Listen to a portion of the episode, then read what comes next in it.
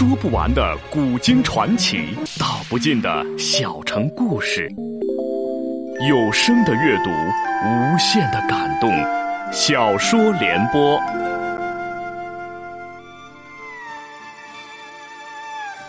三国末年，司马氏把持魏国朝政，不惜私养死士，以暴力暗杀政敌。浑浊的世道，让名动天下的竹林七贤也难独善其身，深深卷入其中。请听吴畏撰写的《中国古代大案探奇录之竹林七贤》，由时代播讲。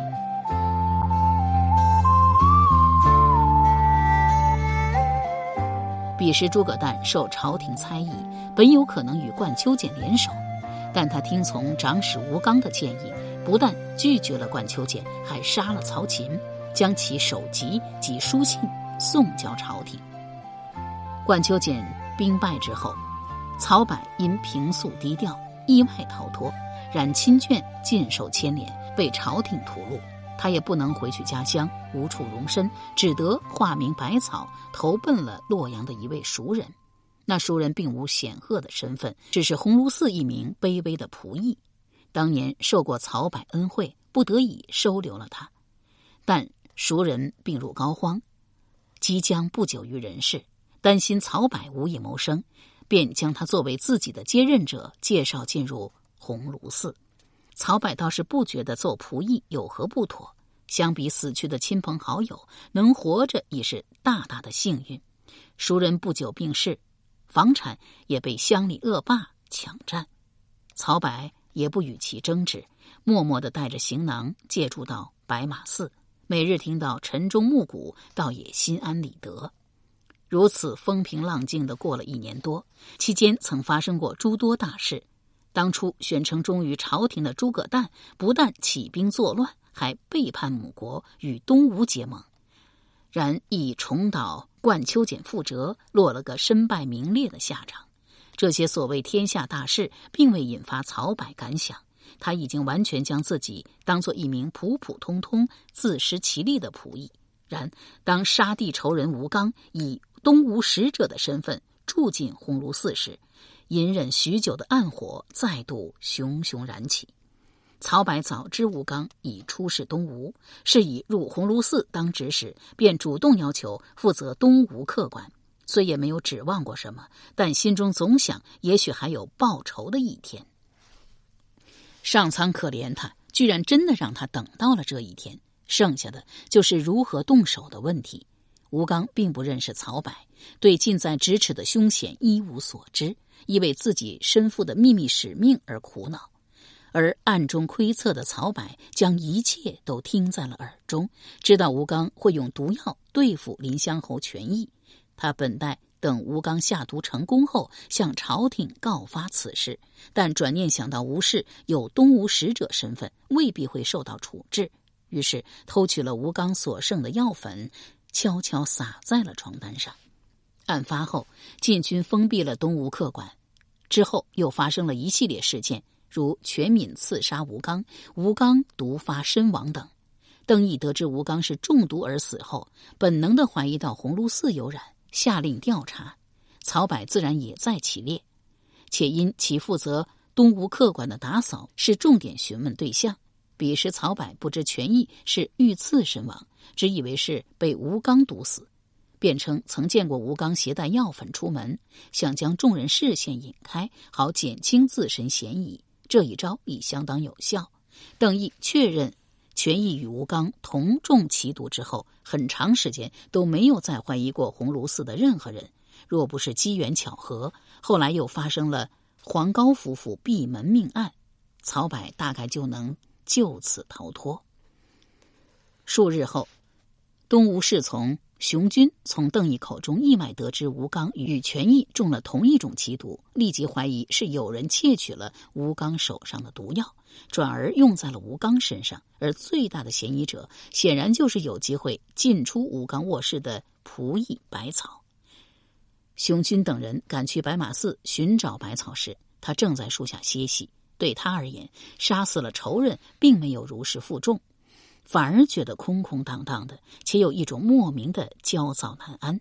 当曹柏听说有人来白马寺找他时，意识到大祸即将临头。他隐姓埋名一年多，平凡普通的生活消磨他的意志和锐气，令求生的欲望比以往任何时候都更加强烈。他立即自旁门出寺去寻找嵇康，欲求其庇护。城中未遇，又根据传闻寻来铁匠铺，再寻去东园，最终见到了嵇康。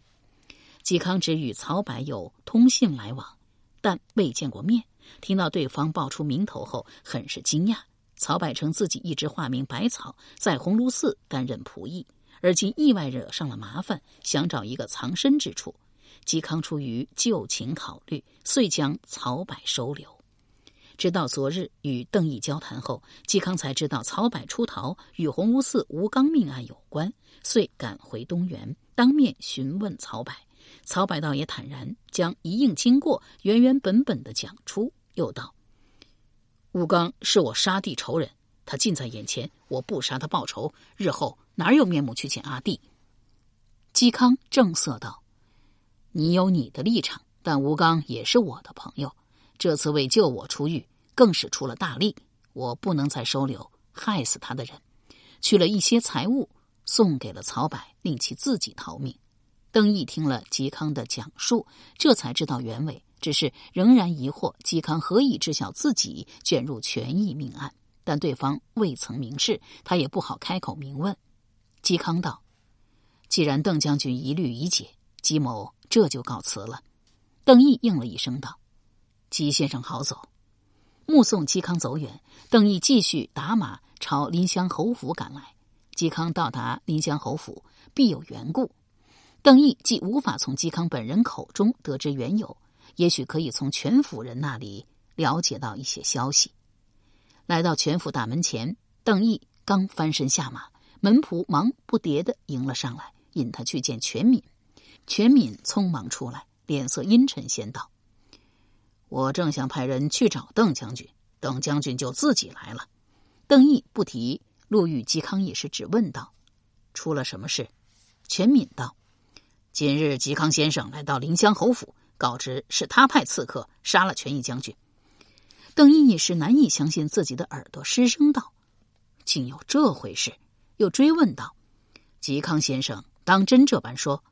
全敏道：“我不便出面，是管家出面接待的嵇康先生。管家也认为自己听错了。追问之下，嵇康又重复了一遍。”当时文渊正奉命来到临湘侯府，向全府交代对文氏部将的重新安置。管家来找全敏商议时，他正在私下偷会文渊。文言也是大吃一惊，难以置信。倒是文渊道：“嵇康先生确实曾经参与淮南冠秋俭之变，权益将军应该知晓了此事，所以嵇康先生雇人暗杀了他，这也算是情理之中。”全敏道：“之前文将军。”亦曾作证，指认嵇康勾结冠秋俭，不是最终还是查无实据，嵇康亦被无罪开释了吗？文渊道：“那是两码事。他已因贪污嵇康一事而备受世人斥骂，不愿意再卷入与其有关之事，拱手辞去。全敏愈发糊涂，也不顾自己逃犯身份，亲自出来见嵇康，当面询问究竟。嵇康只承认是自己雇凶杀人，但却不肯说明缘由。”全敏问道：“是因为姬先生曾与冠秋俭有干，全将军知晓此事吗？”嵇康既不承认也不否认，知道我嵇康做了错事，便要负起全责。你们报官也好，私下杀我也好，任凭处置，我绝无半句怨言。面对眼前这位气宇轩昂、风度凌人的大名士，全敏并无半分寻到真凶的愤怒，也无丝毫报复的念头，只觉得六神无主。嵇康见全敏及管家均茫然无措，便拱手道：“二位想为全将军报仇的话，可以随时来找我。”翩然离去。全敏大致说完经过，道：“我实在不明白，以嵇康先生的身份，绝对没有人怀疑他是凶手，他为什么要亲自赶来这里，当面承认罪名？”邓毅猜想嵇康已知晓真相，他既已承诺对方不吐一字，难以作答，只好敷衍道。依你观察，嵇康像是凶手吗？全敏道：“当然不像。”邓毅道：“应该是有人担心权义将军对嵇康有威胁，所以暗中下了杀手。而嵇康事后才知真相，心中内疚。但朋友是为他杀人，他不能只认朋友，又不愿意权义将军白白死去，只好自己承认罪名。这一套说辞合情合理，全敏当即便信了，失声道：“那不就是吴刚吗？他跟嵇康是故交。”杀死全将军，一来可以保护朋友，二来也可以取悦吴主。邓毅道：“往权义将军酒中下毒的人，确实是吴刚；刺客则另有其人。大致说了，吴刚本人则是死于鸿胪寺仆役百草之手，而床单上的剧毒还毒死了黄高夫妇一事。”全敏这才恍然大悟道：“原来是这样。”邓毅道。全侍卫要如何处置这件事？全敏摇头道：“我也不知道。嵇康先生他宁可自认杀人，想来死也不会说出刺客的名字。我总不能就此杀了他。而且，就算没有刺客行刺，全将军也已遭吴刚下毒，早晚会毒发身亡。我真不知道。”邓毅又试探问道：“全侍从可打算报官？”全敏道：“报官有什么用？”有人一心要除掉嵇康，我送一个大好罪名上去，不是正称了人家心意吗？显然并未因今日变故而减少仰慕嵇康之心，又问道：“这一切实在是太过匪夷所思了，我该不会是在做梦吧？”邓毅摇头道：“不是做梦，是事实。”毅拱手辞了出去。由时代播讲的吴畏撰写的《中国古代大案探奇录·竹林七贤》正在播出。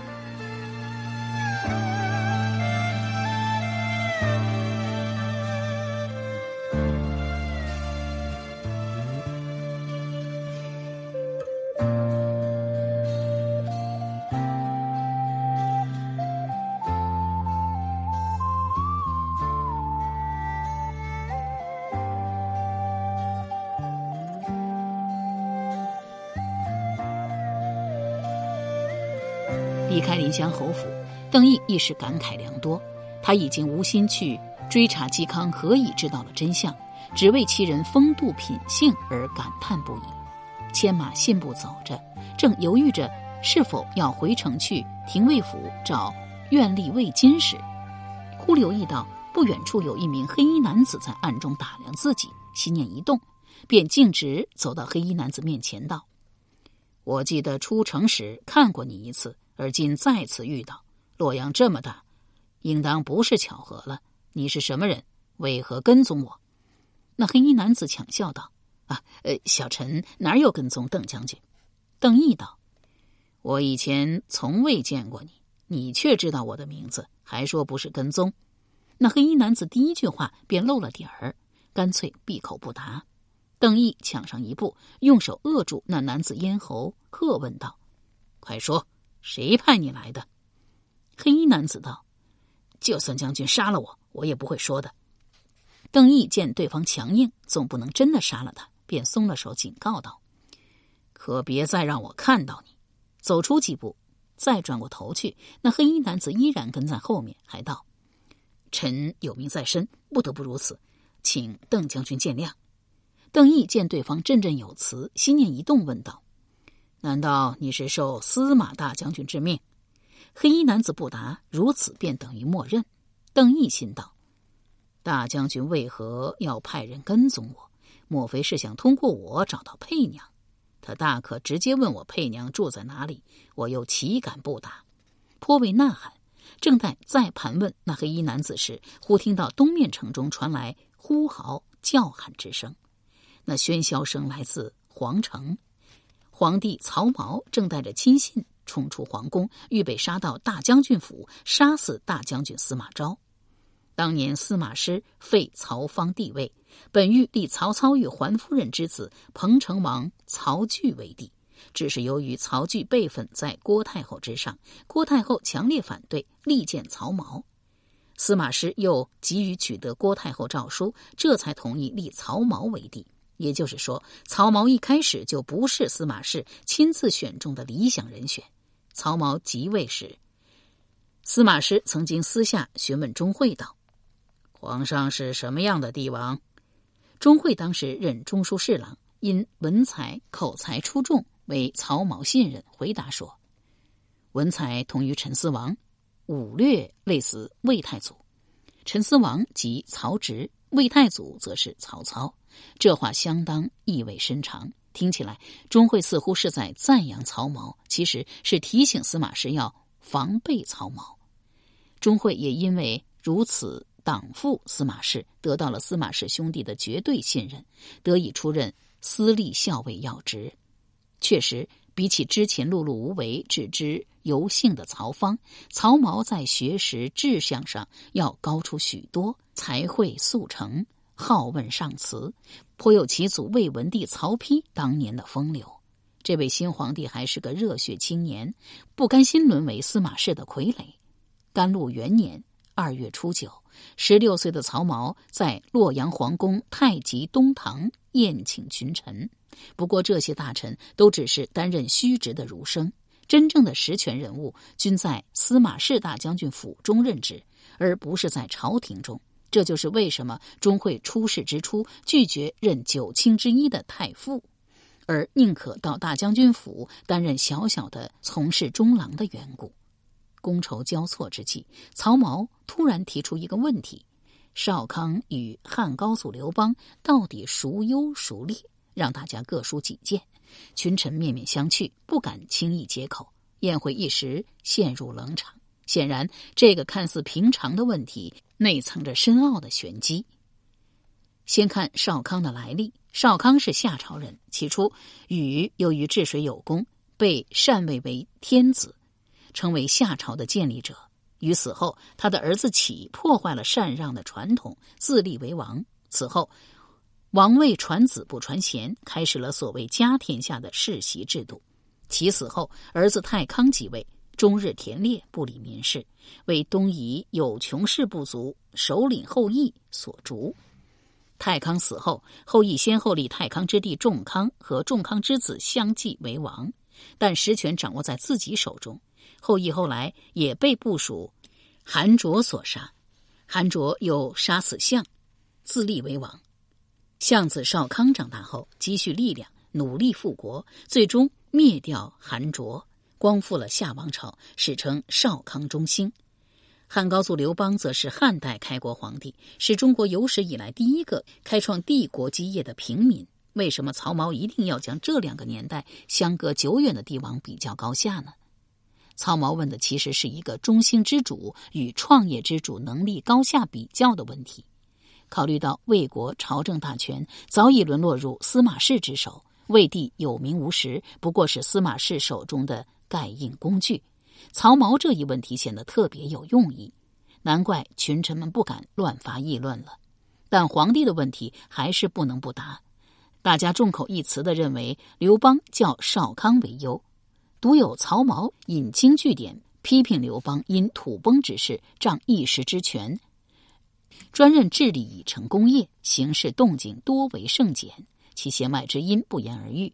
又认为少康能够于万难中复兴祖先基业，绝对要比乱世中力挫群雄、创建汉朝的刘邦强上许多。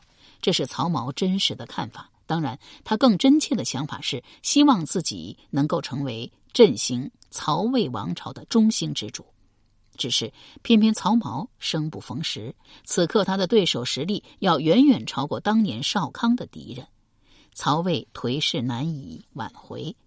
太极东堂论辩后不久，曹髦即被迫赐衮冕给大将军司马昭，但曹髦毕竟年少气盛，不甘心之下，又跑到太学以询问经义之名，发起了一场新的论辩。当时学官采用的是司马昭岳父王肃所著《重经》。曹髦问到《书尧典》中“击鼓”一词的解释时，批评王肃曲解经义，认为尧是效法天的。太学博士于岭是王肃门徒，立即引用王肃的观点加以反驳，认为应该是尧顺考古道而行之，即尧效法的是前世治国之道。曹髦又引孔子为天为大，为尧则之之语来反驳于岭，认为尧的美德在于效法天意。于岭则答以千尊师说，将曹髦挡了回去。这场论辩的实质就是，曹髦强调天意，要天下人顺从天意，拥护他做个皇帝。于岭则引用王肃思想，强调古道，要效法前世治国之道。由于独特的时代背景，这一场太学辩论已经不仅仅局限在经义学术的范围，带有明显的现实政治的目的，被视为曹髦反抗司马氏的表露。无独有偶，就在不久前，嵇康也走出了长期隐居的竹林，来到太学，积极投身到批判王肃的太学辩论活动当中。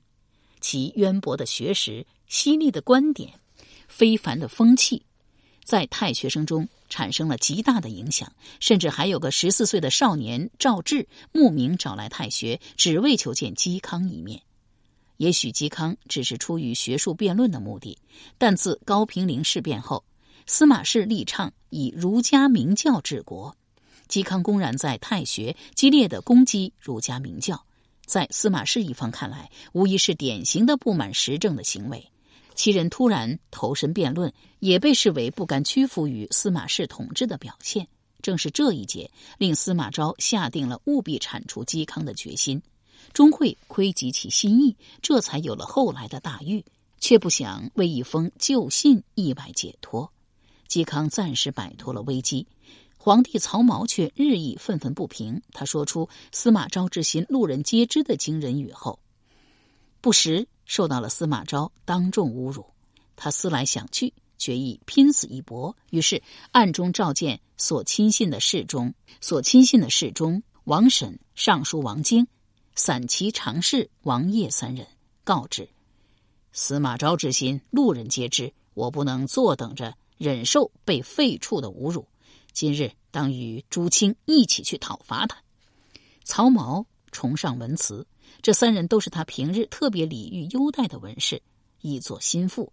三人一听之下，均大惊失色。王经劝阻道：“司马氏握有重权，已非一日，只靠少数人马是对付不了他的。